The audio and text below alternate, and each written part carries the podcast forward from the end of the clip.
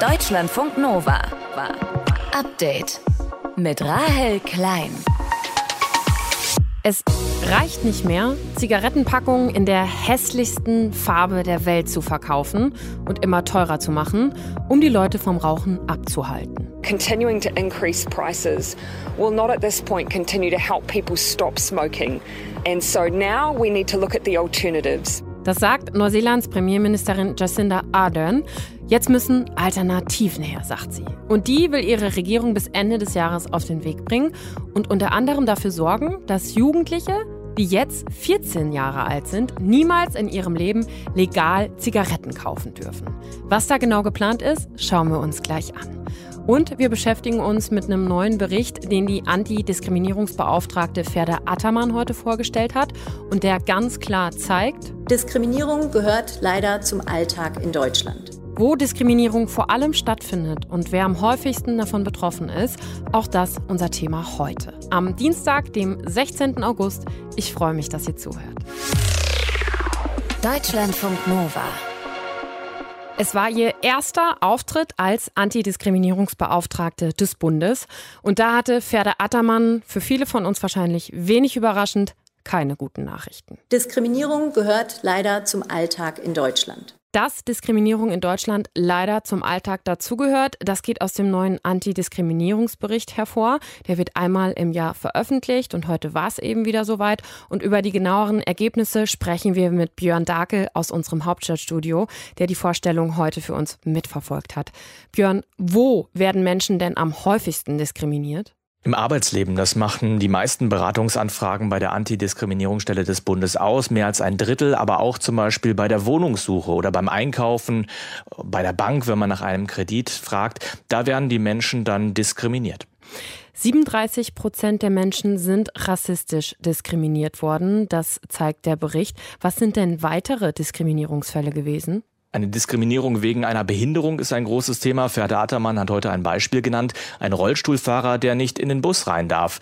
Da ist zwar Platz, aber der Fahrer ist schlicht zu faul, ähm, mhm. da die Rampe auszuklappen. Und es ist natürlich eine Diskriminierung wegen dieser Behinderung. Diskriminierung wegen des Geschlechts ist auch ein Thema, wenn zum Beispiel eine Frau im Bewerbungsgespräch gefragt wird, wollen Sie bald schwanger werden? Das darf man nicht, das ist eigentlich verboten und wegen solcher Fälle melden sich die Menschen zum Beispiel bei der Antidiskriminierungsstelle. Ferda Attermann hat jetzt heute von alarmierenden Zahlen gesprochen. Wie viele Fälle sind es denn im letzten Jahr eigentlich gewesen? Da waren es doch mehr eigentlich, oder? Also im vergangenen Jahr, darauf bezieht sich dieser Bericht, haben sich gut 5600 Menschen bei der Antidiskriminierungsstelle des Bundes gemeldet. Aber das sind eben nur die, die sich auch melden. Und Ferda Attermann sagt, die meisten Menschen machen Diskriminierung mit sich aus. Die melden sich gar nicht. Also mhm. es gibt eine sehr hohe Dunkelziffer. Und sie rechnet vor, es gibt andere Umfragen, da sagt so ungefähr jeder Sechste, ich habe schon mal eine Diskriminierung erfahren. Und deshalb sieht sie es auch als ihre Aufgabe, dass sie überhaupt, ja, dass ein Bewusstsein entsteht. Was ist eine Diskriminierung und wo kann ich mir Hilfe holen. Das möchte sie jetzt in den nächsten Jahren ausbauen. Wenn man sich die Zahlen in dem Jahr davor anschaut, also 2020, da lagen die Zahlen noch ein bisschen höher. Ferda Attermann sagt aber, das sei kein Erfolg. Warum ist das kein Erfolg, wenn die Zahlen ein bisschen niedriger geworden sind? Die Zahlen sind jetzt niedriger geworden, weil im Jahr 2020 waren sehr viele Diskriminierungsfälle wegen Corona dabei. Also da haben sich Leute gemeldet, die zum Beispiel wegen 2G, 3G-Regeln irgendwo nicht reingelassen wurden und gesagt haben, ich fühle mich mhm. diskriminiert. Mhm. Deshalb waren die Zahlen 2020 so hoch. Jetzt gibt es einen leichten Rückgang, aber wenn man diese Corona-Zahlen abzieht, dann ist es halt immer noch auf einem recht ähnlichen Niveau. Und deshalb sagt Attermann, diese Zahlen sind alarmierend. Wenn die Zahlen so alarmierend sind, was will Ferda Attermann und die Antidiskriminierungsstelle dagegen tun? Bewusstsein schaffen, Aufklärung, Informationen, Beratungsangebote weiter ausbauen, dass es die auch überall im Land gibt und auch ja mal Daten erheben, wie umfassend ist das wirklich das Problem Diskriminierung in Deutschland und sie spricht sich auch dafür aus, dass es die Antidiskriminierungsregeln im Gesetz, dass die mal überarbeitet werden, wurde schon lange nicht mehr gemacht, zum Beispiel, dass man die Frist verlängert. Wie lange können sich Menschen nach ihrer Diskriminierungserfahrung da melden? Aktuell sind das acht Wochen und Ferda Attermann sagt, ein Jahr wäre besser. Viele Menschen, die zum Beispiel auch sexuell belästigt werden, realisieren das erst relativ spät und trauen sich erst dann, finden erst dann den Mut, sich auch zu melden. Diskriminierung ist in Deutschland leider Alltag. Rassistische Diskriminierung, aber auch Diskriminierung aufgrund von Behinderung oder aufgrund des Geschlechts. Das zeigt der neue Antidiskriminierungsbericht, den Ferda Attermann, Beauftragte des Bundes, heute vorgestellt hat. Infos dazu kamen von Björn Darke. Deutschlandfunk Nova. Update. Ja, und in Neuseeland wird ab dem kommenden Jahr hart durchgegriffen, was das Rauchen angeht. Da sollen nämlich alle, die 14 Jahre alt sind und jünger, nie die Möglichkeit haben, in ihrem Leben legal Zigaretten zu kaufen. Das ist Teil eines Gesetzes, das die Regierung von Ministerpräsidentin Jacinda Ardern bis zum Ende des Jahres beschließen will. Das Ziel, die Zahl der Menschen, die in Neuseeland rauchen, in den nächsten drei Jahren auf unter 5 Prozent zu kriegen. Smoke-free 2025. So ist das Ganze gelabelt. Und gerade ist das Maßnahmenpaket in erster Lesung durchs Parlament gegangen und wird jetzt weiter im Gesundheitsausschuss beraten. Sprechen wir drüber mit Verena von Kaltz aus unserem Deutschlandfunk Nova Team. Verena, das ist ja schon eine relativ drastische Maßnahme oder Maßnahmenpaket. Gibt es in Neuseeland so ein großes Problem mit dem Rauchen? Also sagen wir so, im Vergleich zu anderen Ländern hat Neuseeland schon eine recht niedrige Quote erreicht. Etwa 10 Prozent der Bevölkerung rauchten. Davon sind aber oberdurchschnittlich viele indigene Maori. Da liegt der Schnitt bei 20 Prozent an Leuten, die rauchen. Und diese Quote führt zu immer noch hohen Zahlen an Toten durchs Rauchen, obwohl Neuseeland schon vor diesen neuen Zielen viel gemacht hat, um die Zahl der Menschen, die rauchen, zu senken. Was hat Neuseeland gemacht? Welche Maßnahmen waren das bisher? Also vor allem sind Zigaretten inzwischen sehr teuer, umgerechnet mehr als 20 Euro kostet so ein Päckchen. Eine Packung, 20 Euro. Okay. Ja. Ich sag mal, äh, besser als skandinavische Zustände, glaube ich. Mhm. Seit einigen Jahren haben sie auch sogenannte Schockbilder drauf. Ne? Kennen wir ja. von irgendwie den Folgen, die das Rauchen haben kann. Außerdem sind die Packungen in so einem ganz unattraktiven Grün gestaltet. Das ist angeblich die hässlichste Farbe der Welt. Und äh, das hat auch in den vergangenen Jahren dazu geführt, dass die Zahl der RaucherInnen runtergegangen ist. Aber Ministerpräsidentin Jacinda Ardern, die hat äh, bei der Vorstellung des Aktionsplans Smoke Free 2025 im Dezember erklärt, dass es an diesem Punkt nichts bringt, die Preise noch weiter zu erhöhen für die Zigaretten, sondern dass man jetzt andere Maßnahmen braucht. Continuing to increase prices will not at this point continue to help people stop smoking.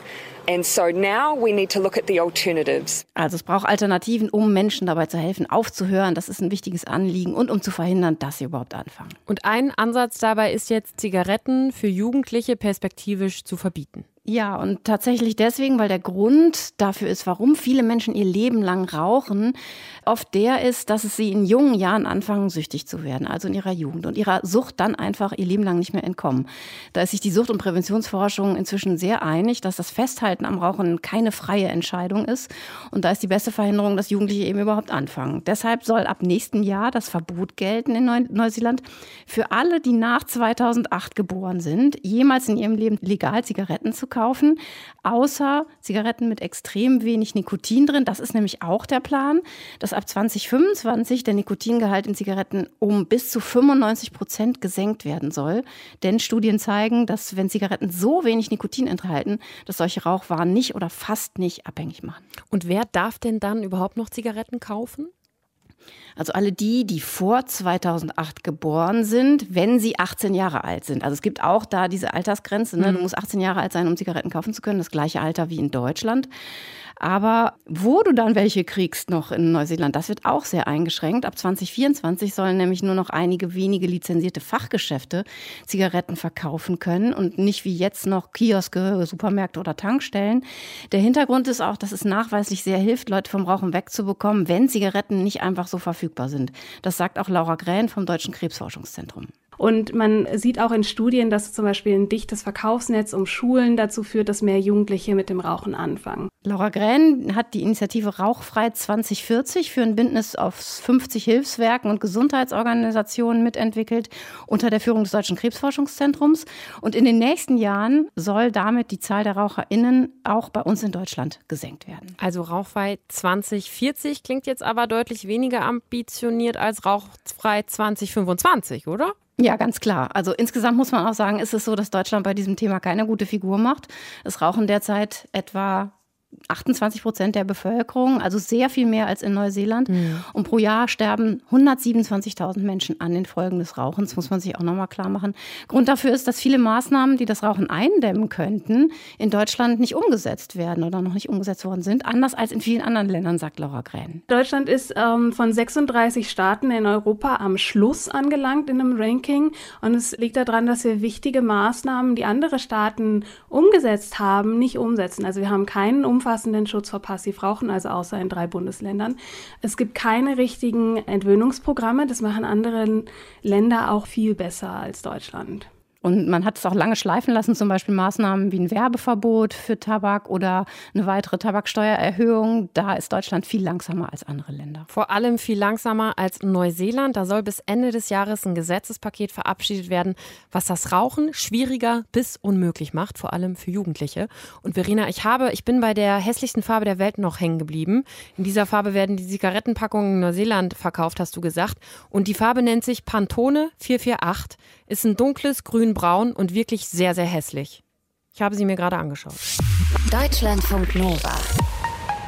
Update. In den USA findet gerade die vielleicht spannendste Vorwahl statt. In Wyoming entscheidet sich nämlich heute, wer für die Republikaner zur Senatswahl antritt und dann vielleicht ins Abgeordnetenhaus einzieht. I'm Liz Cheney.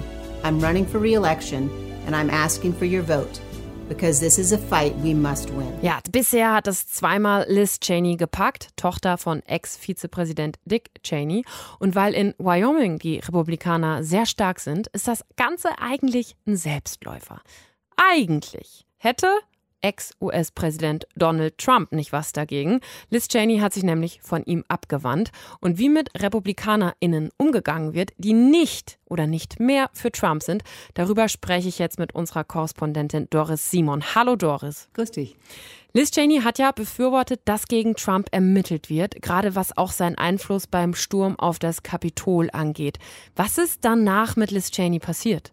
Naja, auf der einen Seite ist sie eine Galions, die Galionsfigur geworden, die gesagt hat, wir müssen aufklären, was der Hintergrund ist vom Sturm auf das Kapitol und welche Rolle Donald Trump da gespielt hat. Und diese Rolle hat sie immer energischer eingenommen. Sie ist auch eine von zwei Republikanern in diesem Untersuchungsausschuss. Sie ist die Frau, die dafür steht, dass ein kleiner, ein winziger Teil der Republikaner eben anders ist als die Menge. Aber praktisch hat das für sie bedeutet, sie ist rausgeflogen aus der Führung der Republikaner im Abgeordnetenhaus. Sie ist in ihrer eigenen Partei auch bei ihren Kollegen hier in Washington, ihren Republikanischen, zum Paria geworden. Und sie ist eine wirkliche Hassfigur für ganz viele Republikaner im Land, insbesondere die Trump-Basis, aber nicht nur die. Du hast schon gesagt, äh, sie gilt bei vielen RepublikanerInnen als Verräterin. Wie ist sie denn politisch aufgestellt, also innerhalb der Republikaner? Eher gemäßigt oder wie? Überhaupt nicht. Das ist eine ganz knallharte Konservative, das sagt sie und vertritt sie auch, hat sie immer schon so vertreten, sehr stolz. Tochter ihres Vaters in ganz vielen Dingen, außenpolitisch, Falkin, aber auch das typische frühere konservative Republikanerbild eben Steuern runter, wirtschaftsfreundlich, sie ist gegen Abtreibung. Also eigentlich, wie man hier sagt, she ticks all the boxes. Eigentlich mhm. erfüllt sie alle die Grundbedingungen. Aber sie hat sich eben von Trump abgewandt. Ihre Gegenkandidatin führt in den Umfragen in Wyoming jetzt deutlich. Wer tritt dagegen sie an? Ja, das ist Harriet Hagemann. Die kann man sich auch mal ruhig anschauen im Internet. Eine Frau, die in Wyoming schon äh, vieles gemacht hat unter anderem eben sehr erfolgreich auch da war als Anwältin, auch für den Bundesstaat Wyoming bei der Durchsetzung von Interessen, die vielen Menschen in diesem Bundesstaat da wichtig sind. Sie präsentiert sich vor allem als jemand, der sich um Wyoming kümmert und sie hat jenseits davon, dass sie von Trump unterstützt wird und außerdem immer von Wahlbetrug redet, den es ja nicht gab bei der Präsidentschaftswahl, hat sie sich als die Kandidatin dargestellt, die sich kümmert um Wyoming und Liz Cheney als diejenige, die nur äh, mit irgendwelchen Dingen äh, rund um den 6. Januar beschäftigt sei. Das heißt, man kann schon sagen, dass Trump weiterhin sehr, sehr stark beeinflusst, wer sich zur Wahl stellt und dann aber auch bei Wahlen Chancen hat, oder? Das ist absolut so. Wir haben ja zuletzt in vielen Bundesstaaten Vorwahlen gehabt. Für das Abgeordnetenhaus, aber auch für Posten in den Bundesstaaten, etwa Innenminister, Gouverneure und so weiter. Und da hat sich nun doch gezeigt, dass Trumps Einfluss immer noch recht groß ist. Das wird natürlich oft auch befördert, wie jetzt auch in Wyoming, durch dieses System der Vorwahl. Wenn die Vorwahlen nicht gemischt sind, und das ist nur in ganz, ganz wenigen Bundesstaaten so, zum Beispiel in Alaska, wenn die Vorwahlen nicht gemischt sind, dann ist es ein Knockout-System. Und da geht die Parteibasis, meistens ist es die Parteibasis hin zum Wählen. Und die entscheidet dann eben für den einen, die eine Kandidatin. Und da fallen dann diejenigen, die nicht ganz ins Raster passen, sofort raus. Und ist Liz Cheney jetzt unter den Republikanern eine Besonderheit oder passiert das gerade häufiger, dass sich viele auch gegen Donald Trump stellen? Also, Liz Cheney ist eine von zehn Abgeordneten von über 200 der Republikaner, die dafür gestimmt haben, dass Trump des Amtes enthoben wird. Von diesen zehn sind nur noch zwei jetzt überhaupt auf dem Wahlzettel für die Wahlen im November. Vier haben von vornherein gesagt, wir scheiden aus aus dem Amt weil sie auch gesehen haben, dass sie keine Chance haben. Die anderen haben alle verloren in Vorwahlen. Und es wird jetzt ganz spannend, weil heute auch eine Vorwahl ist in Alaska. Da geht es um die einzige republikanische Senatorin, die für das Amtsenthebungsverfahren gestimmt hat, Lisa Murkowski. Die allerdings könnte aufgrund des dort, ich sagte es eben schon, anderen Wahlsystems Chancen haben, doch zu überleben. Sie ist eine sehr beliebte Senatorin, auch wenn große Teile der republikanischen Trump-Basis inzwischen gegen sie sind, ist sie bei Unabhängigen, bei Demokraten beliebt. Und das hilft ihr bei dem anderen Wahlsystem in Alaska vielleicht doch politisch zu überleben. Sagt Doris Simon, unsere Korrespondentin in den USA, über den Umgang der Republikaner mit Mitgliedern ihrer Partei, die sich von Donald Trump abgewandt haben. Deutschlandfunk Nova. Update. Meine ganz persönliche Beobachtung, ne, wenn ich auf der Autobahn unterwegs bin massives Drängeln oder so ein unfassbar schnelles Überholen, das machen meistens männliche Autofahrer. Und damit will ich jetzt hier gar kein Männerbashing betreiben oder so. Das ist nur ein, ein, kleiner Eindruck, den ich so habe. Und neue Zahlen des Kraftfahrtbundesamtes, die bestätigen aber meinen Eindruck, dass vor allem Männer oft als Straßenrowdies unterwegs sind. Und unser Reporter Martin Krinner, der war da auch ziemlich neugierig und hat sich das Ganze mal genauer angeschaut. So Jungs, jetzt haben wir es schriftlich. Die meisten Verkehrsraudis sind Männer. Das sagt jedenfalls das Kraftfahrtbundesamt. Ich weiß, ich weiß, das klingt jetzt so, als ob wir hier ganz tief in die Klischeekiste greifen, aber ich muss mal kurz festhalten, die Zahlen sprechen hier ganz eindeutig gegen uns. Mal ein paar Beispiele. Im Jahr 2020 wurde gut 300.000 Mal eine rote Ampel überfahren. Oder besser, gut 300.000 Mal wurde dieses Vergehen registriert. Nur bei 32 Prozent der Fälle war eine Frau am Steuer. In 68 Prozent war es ein Mann. Zweites Beispiel, Handynutzung. Ist beim Autofahren ja verboten, klar, das wurde aber insgesamt gut 400.000 Mal beanstandet. Die Frauenquote lag hier bei 26,2 Prozent. 73,8 Prozent gingen dagegen an Männer. Noch heftiger ist der Unterschied beim zu schnell fahren. Geblitzt oder angehalten wurden nur knapp 22 Prozent Frauen. Männeranteil gut 78 Prozent. Oder beim Alkohol am Steuer. Frauenquote 18,4 Prozent. Männerquote 81,6 Prozent. Soweit die Statistik. Und Michael Bogus kann die bestätigen. Er ist Verkehrspsychologe und führt für den TÜV Nord die MPU durch, also die medizinisch-psychologische Untersuchung, die ansteht, wenn man zu viele Punkte in Flensburg gesammelt hat. Und da gibt es, was die Geschlechterverteilung bei den Teilnehmerinnen und Teilnehmern angeht, ein noch krasseres Ungleichgewicht. In meiner persönlichen Statistik, und die führe ich so im Kopf seit 31 Jahren, das bewegt sich so im Bereich von 2% Frauen, also weit überwiegend Männer.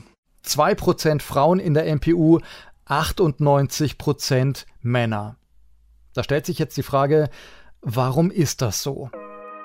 Ein Grund ist sicher, Männer machen mehr Kilometer. Viele Verkehrsdelikte passieren ja nicht während der Freizeit, sondern dann, wenn die Leute beruflich unterwegs sind, oft über mehrere Stunden am Stück. Und da sitzen dann zum einen mehr Männer am Steuer und Der Stress und das höhere Aggressionslevel der Männer spielt dann eine große Rolle. Wobei, bitte, um ein Missverständnis aufzuklären, Aggression ist erstmal nur eine Energie, eine Aktivitätsenergie. Aggression bedeutet also nicht gleich Gewalttätigkeit. Ohne ein gewisses Maß an Aggression, meint Michael Bogus, würden wir morgens noch nicht mal aufstehen. Männer gehen damit allerdings im Straßenverkehr anders um als Frauen. Denn die geblockte Aggression, das heißt, wenn ich in den Stau fahre, wenn ich der Blockade im Verkehr ohnmächtig ausgeliefert bin, ja, dann wird meine normal fließende Aggression blockiert und die führt dann zu einem negativen inneren Impuls und äh, äußert sich dann äh, als Ventil in einem negativen Verhalten im Straßenverkehr. Und was natürlich ebenfalls eine Rolle spielt, tendenziell sind es halt die Männer, die auf hohe Geschwindigkeiten und viele PS stehen. Wir haben es mit einem der letzten Gebiete zu tun, wo sich alte Rollenmuster und Verhaltensmuster, die über Generationen gewachsen sind, offenbar noch halten. Ja? Das Auto ist noch immer das Vehikel, über das sich Männer mehr identifizieren als Frauen. Eine Veränderung sieht Michael Bogus allerdings in einem Punkt. Nur dummerweise ziehen da langsam die Frauen mit den Männern gleich, nämlich beim Thema Alkohol am Steuer. Da haben die Frauen aufgeholt. Also vor 30 Jahren, da waren es weit übergehend nur Männer, die haben eher in der Öffentlichkeit getrunken, sind dann auch noch gefahren. In dem Punkt haben sich die Geschlechter meines Erachtens angenähert. Dass es dagegen mal umgekehrt läuft, und sich die Männer an einen weiblichen Fahrstil anpassen, das sieht er dagegen nicht. Trotzdem macht er sich Hoffnungen, dass es in Zukunft weniger Verkehrsdelikte gibt, nämlich dann, wenn die Technik das Steuer übernimmt. Und da hat er selber schon Erfahrung. Ich habe ein Auto mit Assistenzsystem. Ich äh, muss mich im Stau und ich muss mich auf der Autobahnfahrt eigentlich nur noch darum kümmern, äh, konzentriert trotzdem auf den Verkehr zu achten. Aber bremsen, Gas geben mit, mit dem, was die Schilder akzeptieren, macht mein Auto. Das wird ein Gamechanger. Denn im Großen und Ganzen muss man eines mal feststellen, jeder Computer fährt sicherer als ein Mann, meint Michael Bogus. Deutschlandfunk Nova. Update. Immer Montag bis Freitag auf deutschlandfunknova.de und überall, wo es Podcasts gibt. Deutschlandfunk Nova.